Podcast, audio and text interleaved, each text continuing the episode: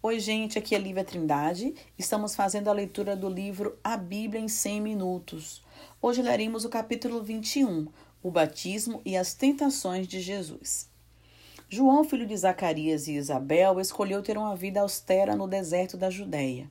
Vestia roupas feitas de pelos de camelo e se alimentava com gafanhotos e mel silvestre pregava uma mensagem exigente e oferecia batismo com água como sinal de arrependimento e perdão dos pecados.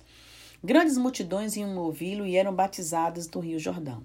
Quando os líderes espirituais judeus se, ajudaram, se juntaram àqueles que tinham ido lá para ser batizados, João lhes disse que não confiassem em sua herança israelita como garantia da salvação, mas que tivessem uma vida melhor profetizou que alguém muito maior viria depois dele, alguém cujas sandálias ele não era digno de desamarrar.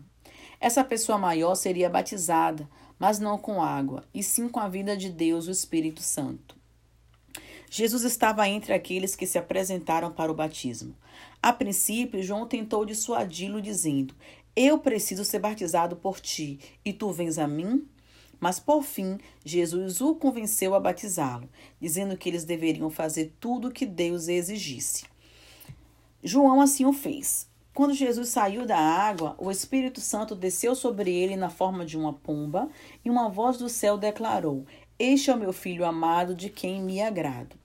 Em seguida, o Espírito Santo levou Jesus para o deserto, onde ele passou quarenta dias jejuando e orando.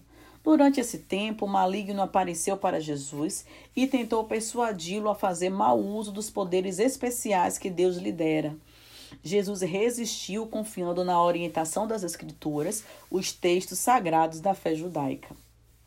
Com fome, ao ser tentado a transformar pedras em pão, ele respondeu: Nem só de pão viverá o homem, mas de toda palavra que procede da boca de Deus tentado a lançar-se da parte mais alta do templo, em Jerusalém, caso confiasse nos anjos para protegê-lo, Jesus respondeu: Também está escrito: Não ponha à prova o Senhor, o seu Deus.